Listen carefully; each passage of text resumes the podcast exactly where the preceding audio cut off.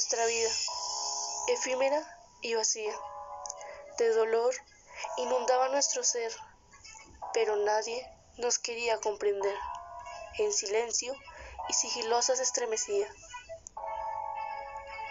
El acero helado nos sostenía sobre lo más alto de un posible final. Nuestra mente estaba en otro portal, pero ¿qué es la vida?